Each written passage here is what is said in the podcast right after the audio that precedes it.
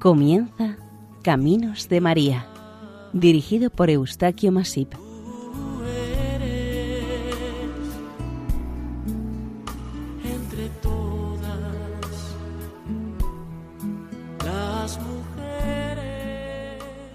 Nuestra cordial bienvenida a Caminos de María, un programa realizado por el equipo de Radio María Nuestra Señora del Lledó de Castellón. Les ofrecemos seguidamente el capítulo dedicado a Nuestra Señora del Olvido, Triunfo y Misericordias.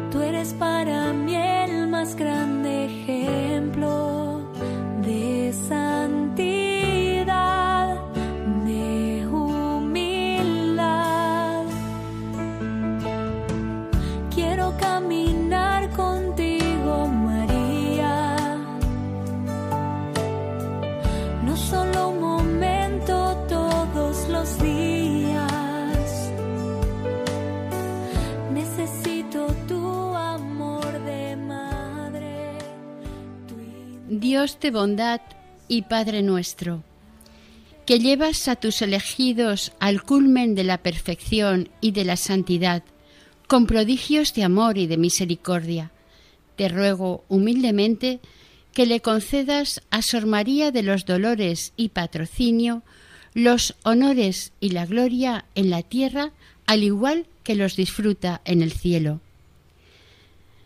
De la oración a Dios Padre para la beatificación de Sor María de los Dolores y Patrocinio.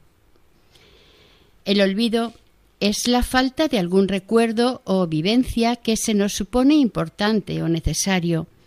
A veces es simplemente perder un afecto que antes se sentía. Puede llegar a ser omisión, negligencia o descuido de algo que deberíamos tener presente o alguna cosa que deberíamos hacer.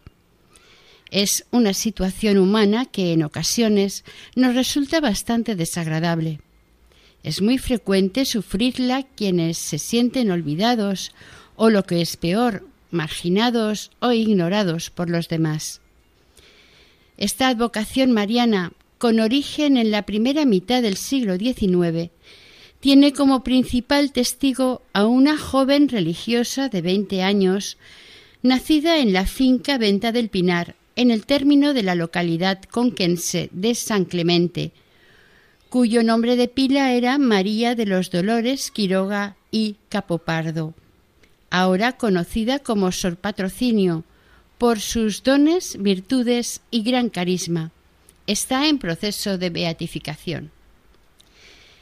El 27 de abril de 1811 aún estaba España bajo el dominio napoleónico y nacía María Josefa Dolores Anastasia Quiroga y Capopardo, hija de don Diego Quiroga y de doña Dolores Capopardo, el padre oriundo de Galicia y la madre de San Clemente.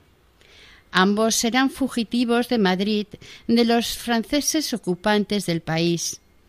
Desde su infancia, esta niña fue favorecida por el cielo con revelaciones y visitas del Niño Jesús y de la Santísima Virgen María. En cambio, no recibía de su madre el afecto y el cariño que le debería. Sin embargo, su padre la atendía y protegía constantemente. Cuando María Dolores, hermana mayor de los cinco hijos del matrimonio, contaba los doce años, murió el padre fue el año 1823, el mismo año que terminó el trienio liberal en España.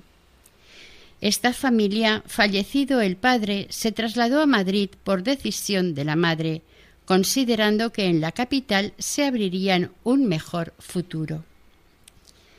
La joven María de los Dolores mostraba un gran interés por entrar en religión, pero su madre no se lo permitía, pero sí le propuso un marido que a lo largo de su vida religiosa la perjudicaría y perseguiría constantemente. Él era un joven abogado y político riojano que alcanzó altos cargos, Salustiano Olózaga. Afortunadamente la protección del Señor y de su Santísima Madre la indicaron y llevaron por el correcto camino al que estaba destinada y que ella asumió. El 13 de agosto de 1831, un caluroso verano en la Mancha mesetaria, a media tarde, estaba la comunidad del convento de las concepcionistas franciscanas del convento de Caballero de Gracia de Guadalajara en oración.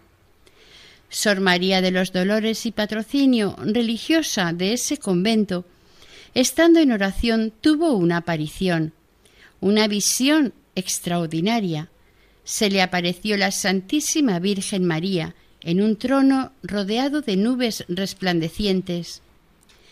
Al mismo tiempo, Nuestra Señora estaba rodeada de querubines y de innumerables ángeles que alababan y bendecían a su celestial Reina del Cielo con dulcísimos y agraciadísimos cantos que la embelesaban de felicidad durante toda la aparición.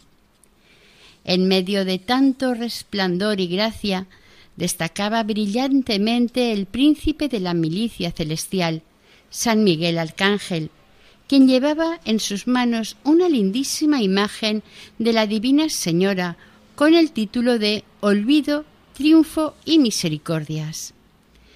Cuando el arcángel le presentó a Nuestra Señora, a esta sierva de Dios, la Virgen María le dijo a Sor María Dolores, esta divina imagen viene enriquecida con muchas gracias y privilegios para sus verdaderos devotos, y le mandó que la cuidase y diera culto. Al mismo tiempo dejaba esta imagen en la comunidad. También le dijo que desde entonces le quitaba el permiso a Satanás para atormentarla y que pusiese la figura del dragón, amarrada a los pies de la sagrada imagen, que ella misma le atara con una cadena y pusiera ésta en las manos de la santa imagen, como señal de que quedaba sujeto. El demonio, furioso, bajó a los abismos, asegurando a la venerada madre que ya no podía perseguirla por sí mismo, tal como lo había hecho hasta entonces de manera tan terrible, cosa que sí haría con los demás humanos, y le dijo que después de muerta la perseguiría también. Durante esta extraordinaria visión, el arcángel colocó la sagrada imagen en el altar del coro, oyendo Sor María Juana de la Santísima Trinidad y otras dos religiosas una música celestial que los ángeles interpretaban, ellas desconocían lo que estaba sucediendo, porque lo que ocurría les era invisible. De estos hechos guardaron el más absoluto silencio y siempre estuvieron presentes en sus vidas.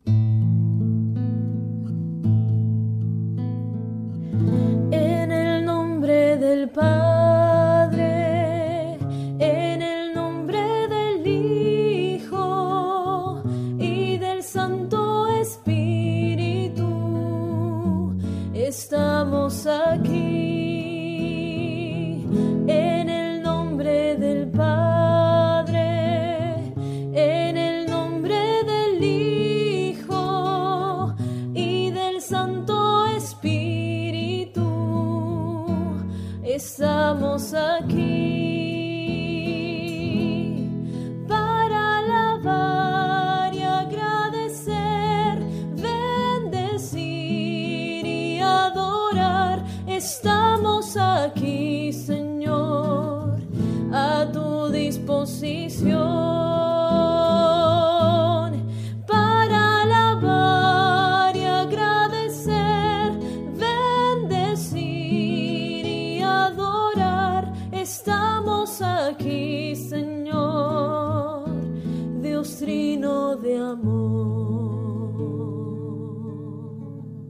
Terminada la oración y demás actos religiosos comunitarios, salió la venerada Sor Patrocinio con su prelada al pequeño jardín del convento y le dijo Tengo que darle una buena noticia de gran consuelo para su reverencia.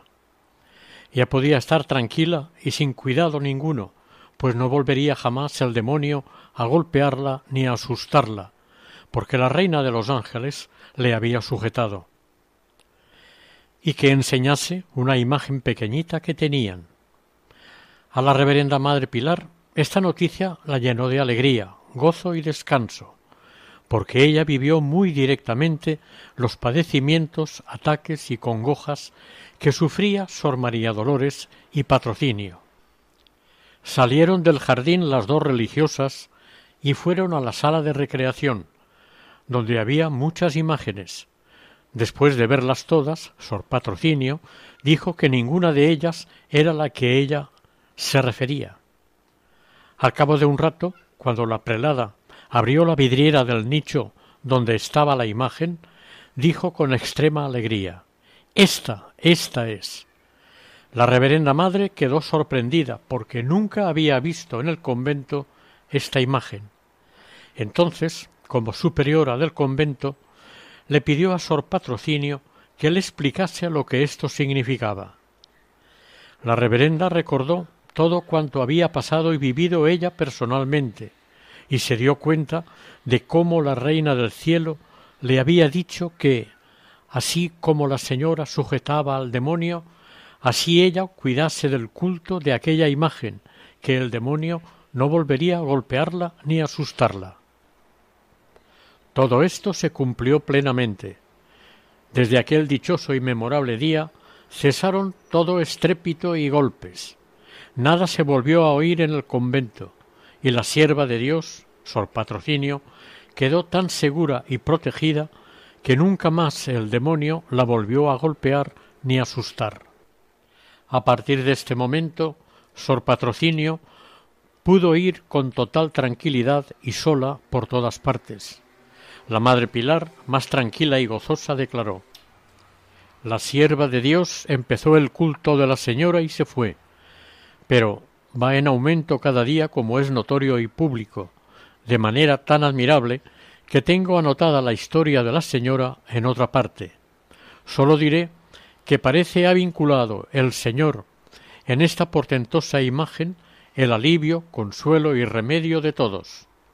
Pero esta su amada y predilecta esposa, sin ser una exageración, bien se puede decir que todo lo tiene y halla en ella, como se sabrá cuando se sepan los extraordinarios padecimientos y grandísimos trabajos, tribulaciones y angustias que ha padecido y los peligros inevitables en que ha estado su vida.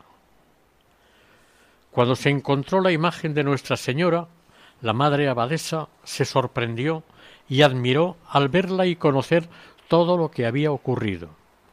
Llamó al resto de las religiosas del convento y les preguntó si alguna de ellas había visto alguna vez en la comunidad esta bella imagen. Todas dijeron que no. A continuación, la madre Pilar avisó al reverendo padre guardián del convento de nuestro padre San Francisco, el cual acudió, se enteró de todo, hizo unas cuantas preguntas y pruebas y en presencia del prelado desapareció la sagrada imagen. El padre guardián esperó un momento, pero quedó tan confuso que, apenado, se marchó del convento. Mandó cartas a todos los conventos de religiosos y religiosas de la provincia, suplicando hiciesen rogativas por una urgente necesidad animado y confiado, volvió al convento de Caballero de Gracia. Por la mañana llegó al convento y entró en clausura, y estando en la celda con la madre abadesa y la sierva de Dios, volvió la sagrada imagen y se puso a su lado. Inmensa fue la alegría de los tres. Dieron gracias a Dios y a la Santísima y prodigiosa imagen.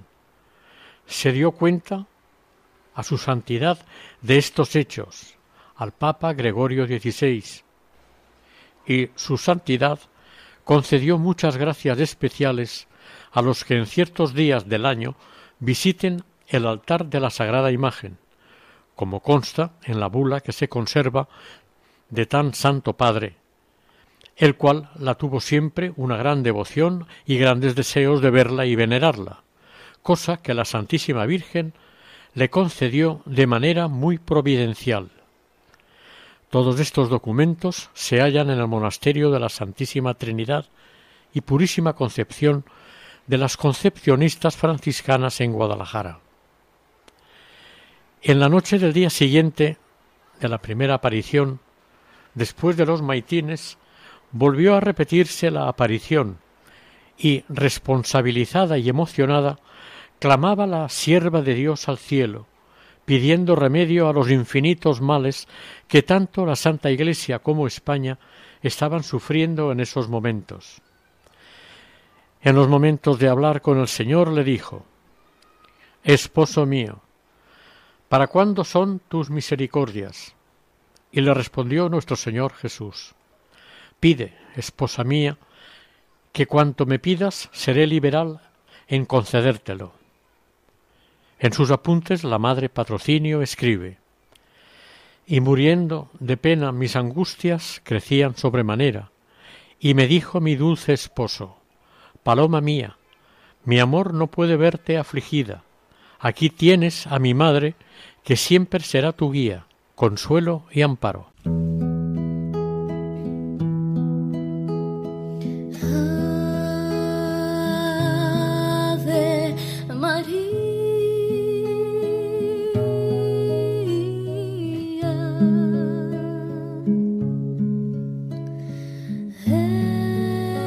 De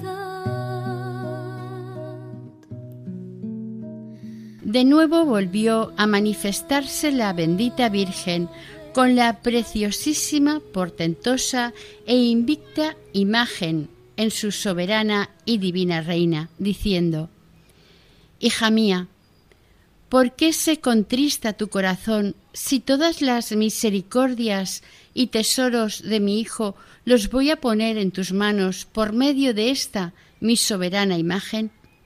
Sor Patrocinio, muy afectada, le respondió Señora y reina mía, ¿no veis la España que se pierde?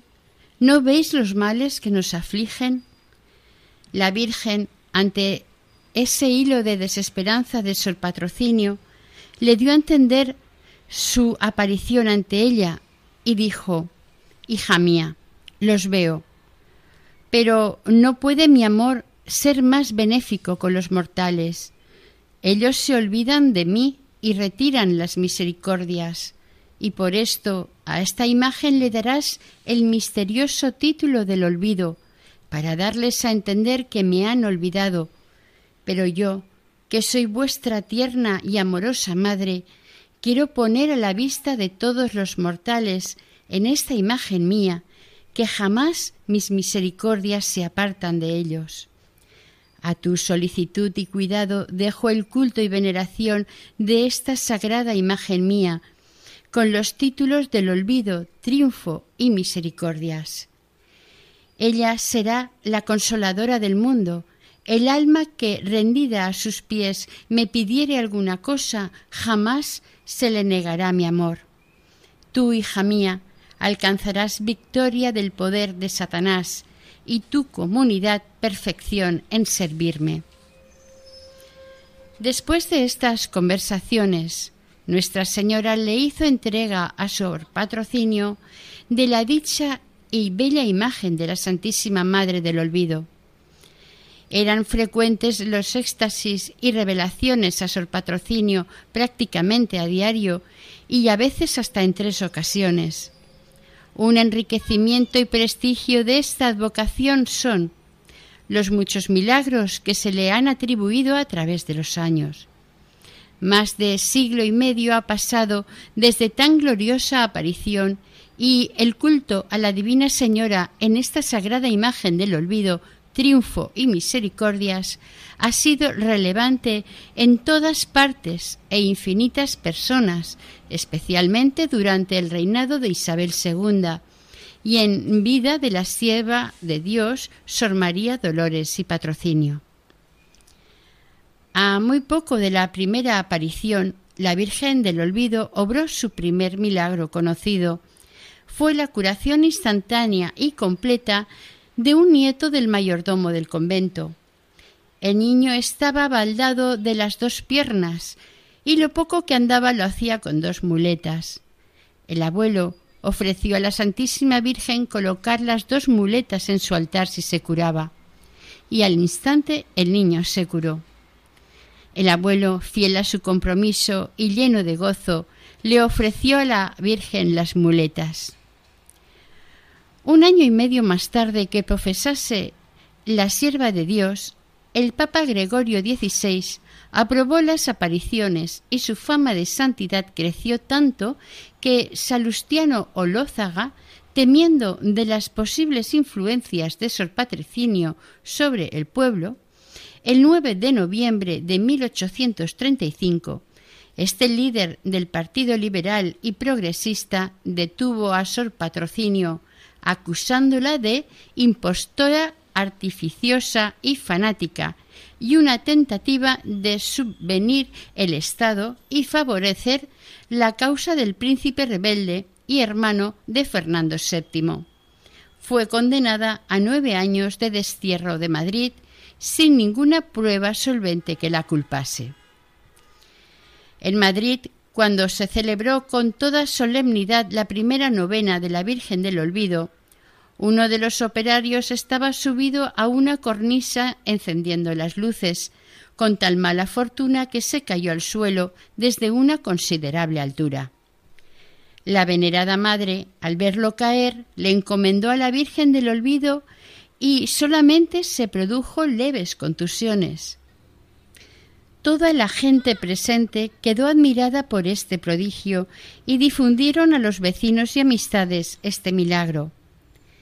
Estando Nuestra Señora del Olvido en Madrid en 1832, la madre abadesa Sor María Benita del Pilar tuvo que limpiarle a la imagen de la Virgen las lágrimas de sangre que por primera vez se la vio llorar.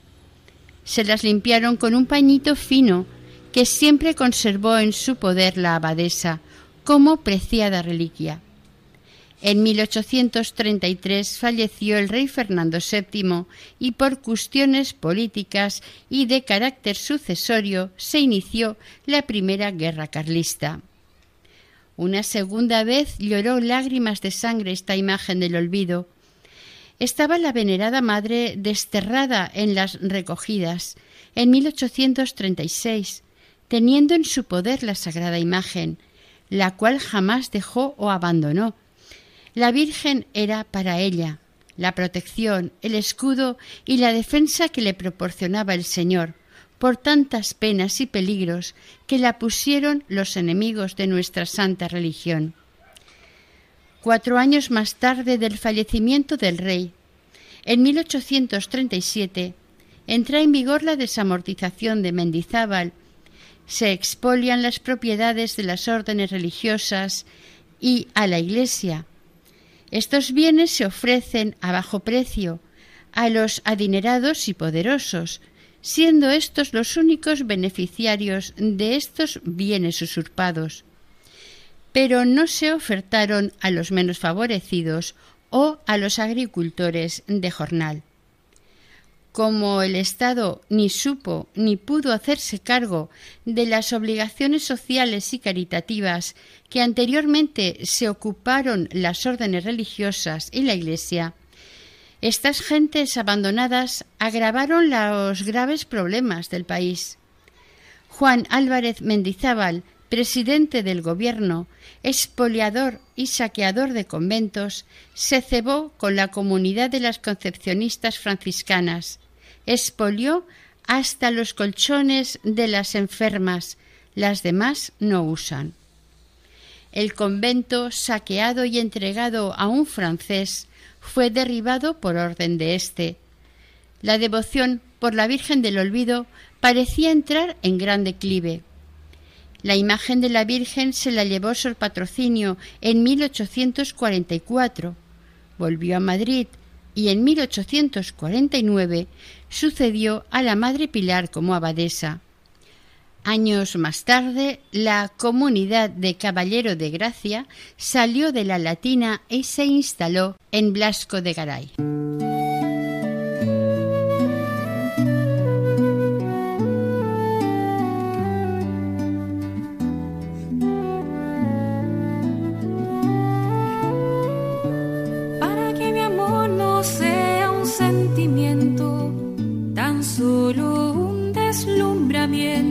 Pasajero. Para no gastar las palabras más mías, ni vaciar de contenido mi te quiero.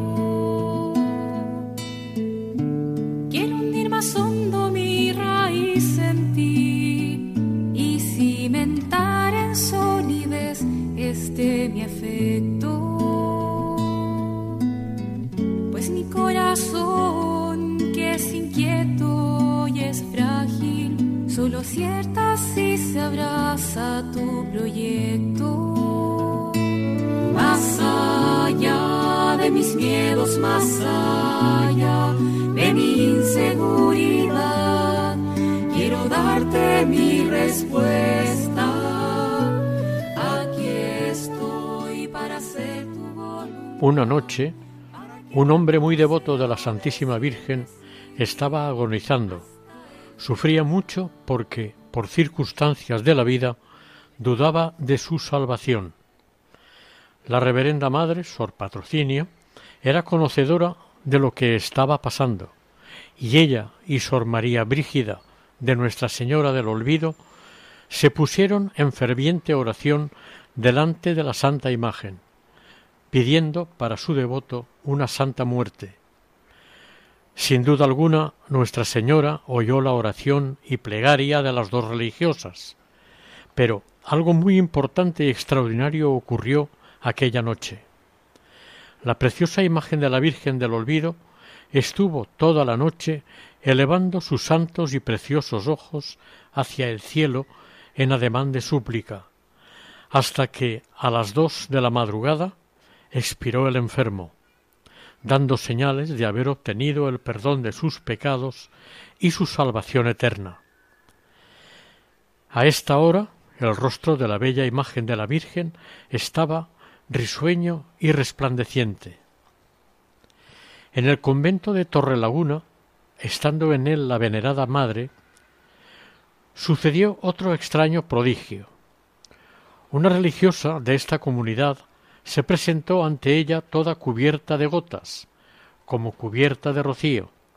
La limpiaron y despedía un aroma que confortaba a todas. Otra hermana, en otro momento, salió a contar que la ropa que la venerada madre había quitado a la imagen de la Virgen también estaba empapada de agua. Estos hechos fueron dados a conocer a todas las hermanas de la comunidad del convento.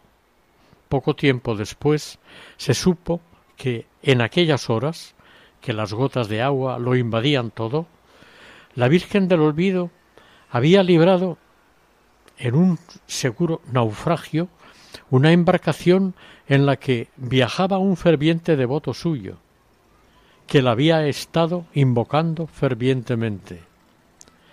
Hay que hacer notar que este prodigio de las ropas empapadas de la imagen de la Virgen o cubierta de gotas de agua se repitió varias veces en otros conventos y en situaciones de ayuda o auxilio solicitado a Nuestra Señora, como pasó, por ejemplo, en el convento de Aranjuez.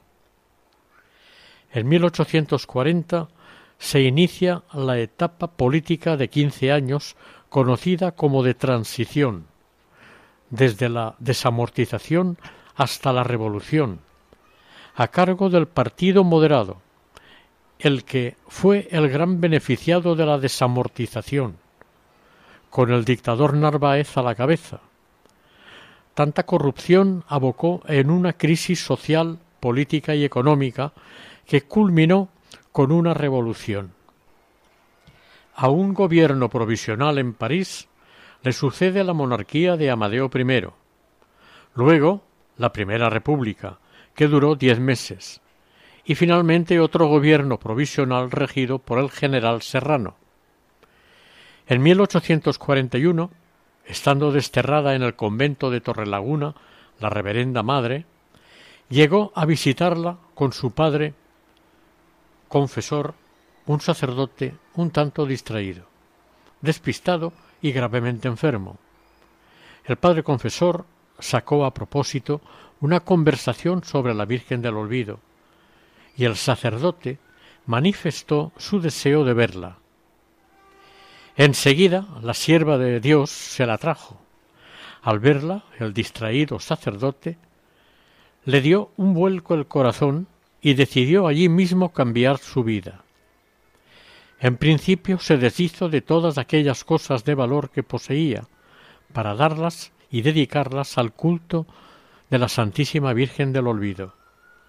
Nuestra Señora le sanó de sus enfermedades al instante y le llenó de méritos y virtudes. Este renovado padre, entre los regalos que le hizo a Nuestra Señora, le dio unos zapatitos de plata y a partir de aquí ocurrió una curiosa situación. Una señora fue al parador de Torrelaguna donde estaba el ordinario y le dijo a un hombre Vaya usted a tal sitio donde estaba el sacerdote aludido, que le tiene que dar unos zapatitos de plata para la Santísima Virgen del Olvido, que tiene sor patrocinio. El hombre fue allí, y el sacerdote, al oírle, quedó perplejo, pues a nadie había manifestado, ni siquiera al platero que los hizo, para quién eran los zapatos. Esto mismo también sucedió con el ordinario y los dos juzgaron que la señora que se presentó en el parador fue la mismísima Virgen Santa María del Olvido. Una vez entregados los zapatitos a la sierva de Dios, le fueron colocados a la sagrada imagen, de forma que no se explica cómo pudiera acercarse sino milagrosamente, pues siendo una cosa tan pequeña y no habiendo levantado la sagrada imagen, como no se la puede levantar de la peanita verde en que descansan sus hermosos pies, no se comprendía que estuviesen colocados tan perfectamente, si no es de modo extraordinario. Este mismo sacerdote mandó también hacer una piña de oro con una orla de brillantes y un topacio, y se la mandó a la venerada madre para entregársela a la Virgen, y aquella que tenía la celestial imagen cuando se apareció, que era una escultura, la partió la reverenda madre y dio la mitad a quien había regalado la de oro, y la otra mitad se distribuyó entre las hermanas de la comunidad. Se cuenta que la reverenda madre Sor María Juana de la Purísima Concepción poseía una astillita de la piña, y antes de morir pudo partir otra astillita para una hermana suya seglar, muy devota de la Virgen del Olvido. Esta piña de oro que regaló el sacerdote se perdió durante el destierro de la Reverenda Madre en Francia, el año 1850. Dos años antes, en el mes de agosto, falleció el agradecido y pío sacerdote, y éste se le apareció glorioso a la venerable Madre, invitándola a gozar de Dios por toda la eternidad. Me puede faltar todo en la vida. Me puede faltar hasta la vida. Pero nunca quiero que me falte el deseo de amarte hasta el final. Quiero amarte hasta el extremo, sin reservas darme por entero,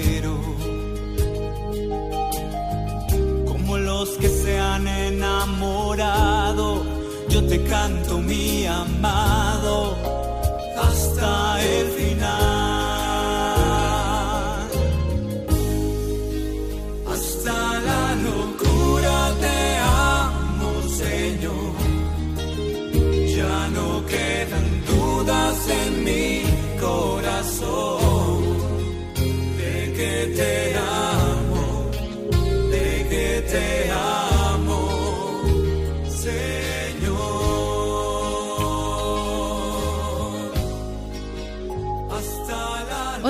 suceso milagroso ocurrió en Madrid. Don Isidro de Loza y Cruz fue un caballero que padeció una grave enfermedad de la que quedó tullido y tenían que llevarlo entre dos si quería moverse. Él era muy devoto de la Virgen del Olvido y quiso que le llevaran a los actos religiosos que el día de la Asunción de la Virgen, fiesta principal de la Señora en su sagrada imagen del Olvido, triunfo y misericordias, se celebraba en el convento de la Latina de Madrid donde se hallaba la comunidad del Caballero de Gracia. Sentaron a don Isidro frente al altar de Nuestra Señora, pero al ver éste que se corría una vela y podía provocarse un incendio, rápidamente y sin pensárselo dos veces, dio un salto, se subió al altar, apagó la vela y en el acto todos los presentes quedaron admirados al ver que había sanado de su mal. El grito de milagro se puso en boca de todos. La hija pequeña de don Isidro, llamada Antonia Losa, estaba presente en este hecho. Ella estaba de rodillas y se asustó al ver a su padre saltar hacia el altar, pero también estaba asombrada de ver andar a su padre como si no hubiese estado impedido antes. Esta niña llegó a entrar en religión como María Antonia del Sagrado Corazón de María, llegando a ser abadesa de esta misma comunidad. Una importante personalidad que vivía en Madrid tenía un enemigo, también muy poderoso, que le perseguía a muerte. Un día del año 1849, el importante caballero estaba solo en su cuarto y entró su enemigo armado, lanzándose sobre él con intención de matarle. El primero, viéndose sin amparo ni protección ante tal situación de peligro, tomó en su mano una medalla de la Virgen del Olvido que llevaba siempre encima e invocó fervorosamente a Nuestra Señora en voz alta.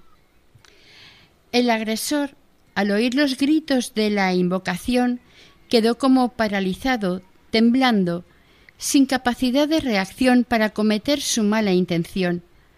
Durante unos minutos hablaron ambos caballeros unas palabras entre sí, y el enemigo y agresor huyó avergonzado con rapidez. El personaje milagrosamente salvado, agradecido, mandó se celebrara una solemne acción de gracias a la Virgen del Olvido y le regaló, además, un altar portátil completo con todos sus ornamentos y demás objetos complementarios a quien le salvó, su Virgen protectora del olvido. El personaje en cuestión era el rey consorte don Francisco de Asís María de Borbón. La reina doña Isabel II en 1860 pidió a la comunidad religiosa que le trajesen la imagen de la Virgen del Olvido para tenerla ella unos días en palacio. Así se hizo. La Virgen fue instalada en un altar con muchas luces y flores. Una vela se torció y cayó sobre el brazo de la Virgen.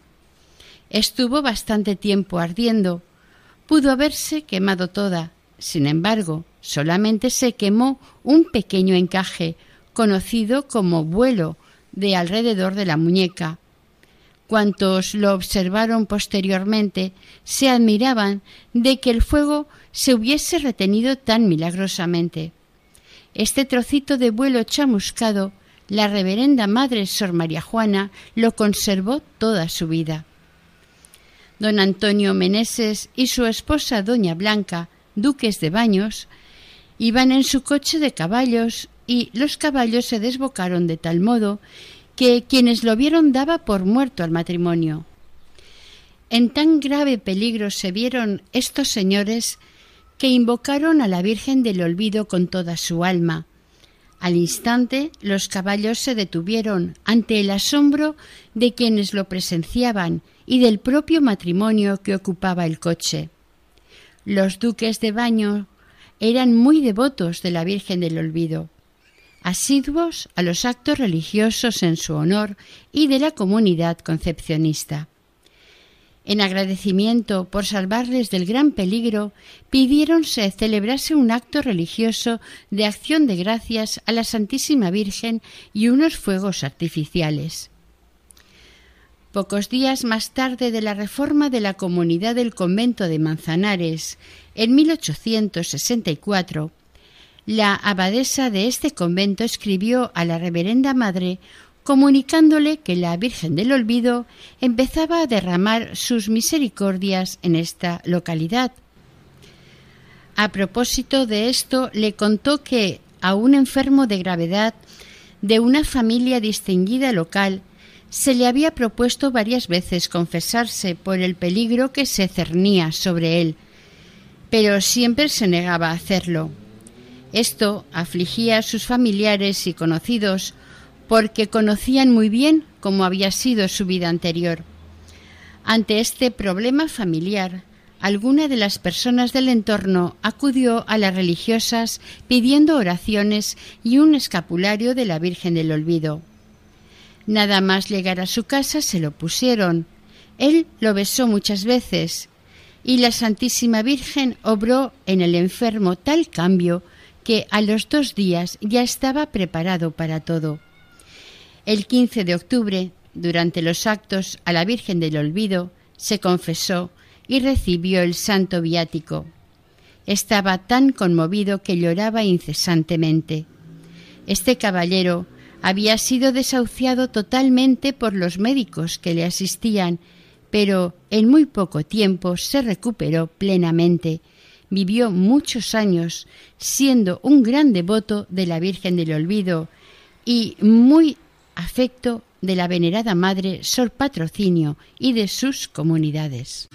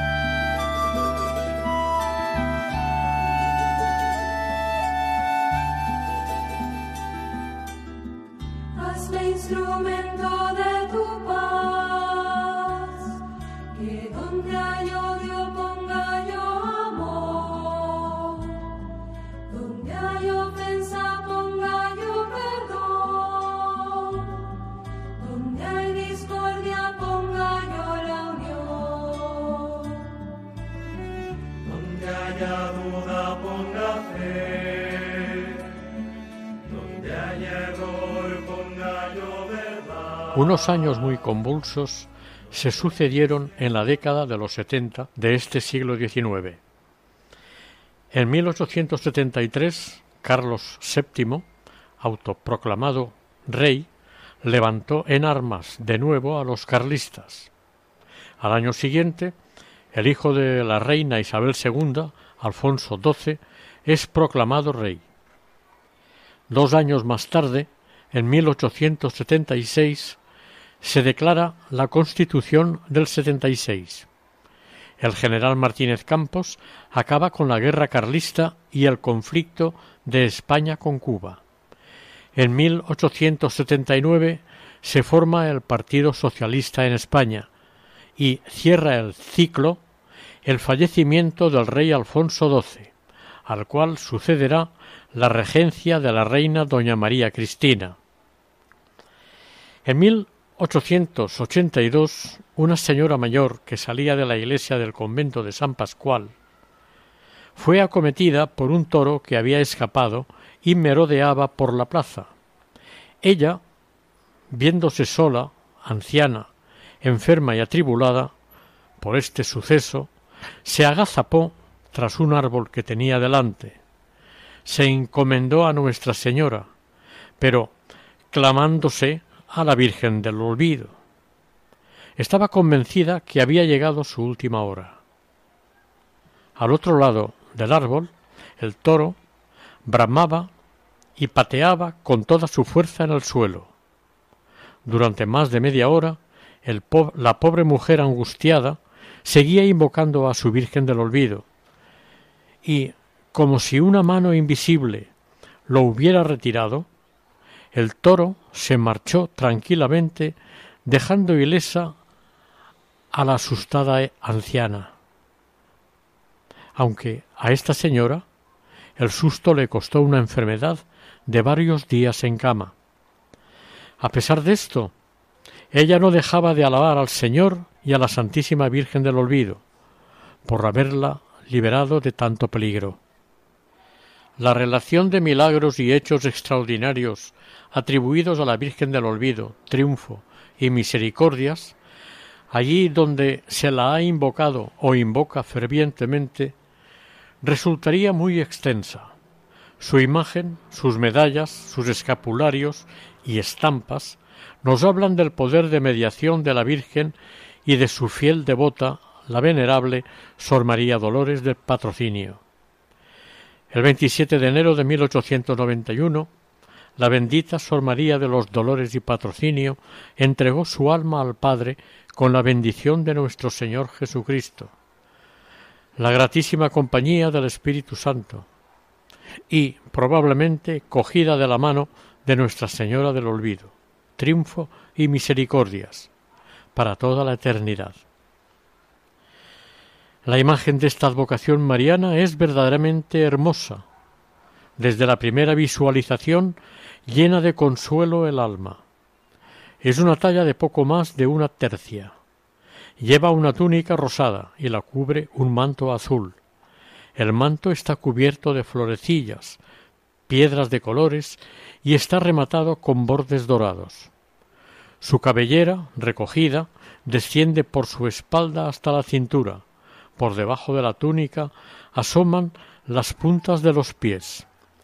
En su mano izquierda sostiene una piña y sobre su brazo derecho el niño Jesús, con túnica violácea y cerrada hasta el cuello. El niño tiene los pies descalzos y cruzados, sus manitas parecen querer coger la piña, la figura del alma, de la madre, y ésta se la está ofreciendo. El rostro de esta bellísima imagen del olvido tiene tantas mudanzas que un escultor que la estuvo viendo y estudiando durante tres días opinó que le era imposible copiar o reproducir su rostro. Se daba por vencido porque no podía reproducirlo a causa de las tantas variaciones. En realidad, ninguna reproducción de esta imagen es igual a otra. Las imágenes de los conventos difieren todas, por más cuidado y esmero que pongan los artistas al tallarlas. Ninguna se repite. En la actualidad, y gracias a los muchos favores que los fieles devotos han obtenido y obtienen por mediación de la Divina Señora, venerada y amada en su imagen del olvido, triunfo y misericordias, su devoción está recuperada. Crece y se extiende de día en día con gran aprovechamiento de las almas y agrandando la gloria de Dios si cabe. Las promesas hechas por la Virgen a la sierva de Dios mueven a las almas piadosas y creyentes a atender y esperar todo lo que ella le dijo y puso para aprovechamiento de las almas y de la humanidad, con toda confianza en manos de su patrocinio. La primera y quizás más importante fue el que pusiera en manos de la religiosa su sagrada imagen y con ella todas las misericordias de su Hijo nuestro Señor siendo una gran puerta a la esperanza y a la fe, al vincular esta imagen con el alivio, consuelo y remedio de todos.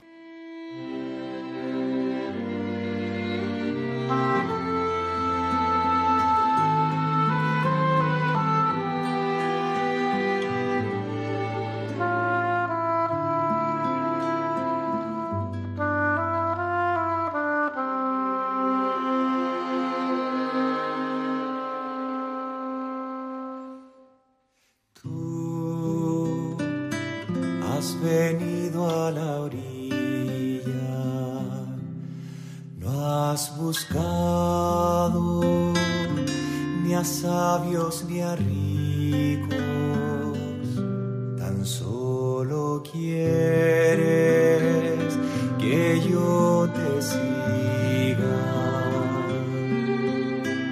Señor, me has mirado a los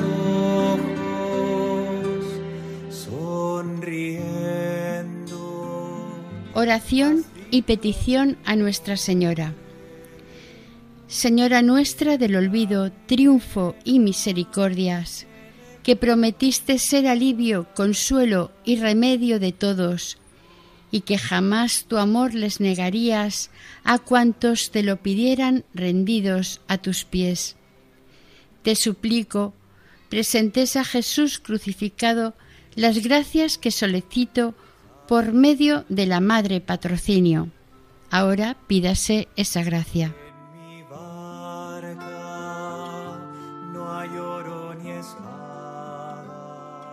No me olvides, Señora mía, y consígueme esto que te he confiado. Por Jesucristo nuestro Señor. Amén. Porque tengo miedo. Si nada es imposible para ti, ¿por qué tengo miedo?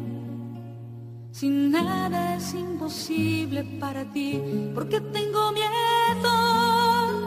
Si nada es imposible para ti, porque tengo miedo. Si nada es imposible para ti.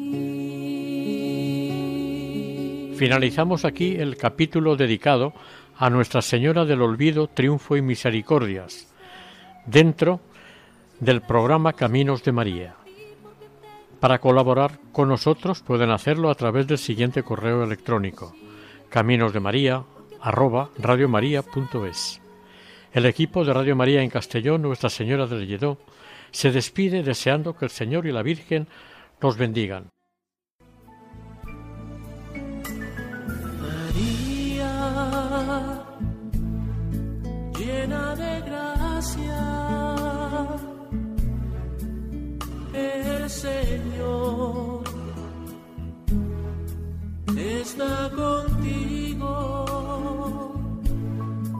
Han escuchado en Radio María Caminos de María, dirigido por Eustaquio Masip.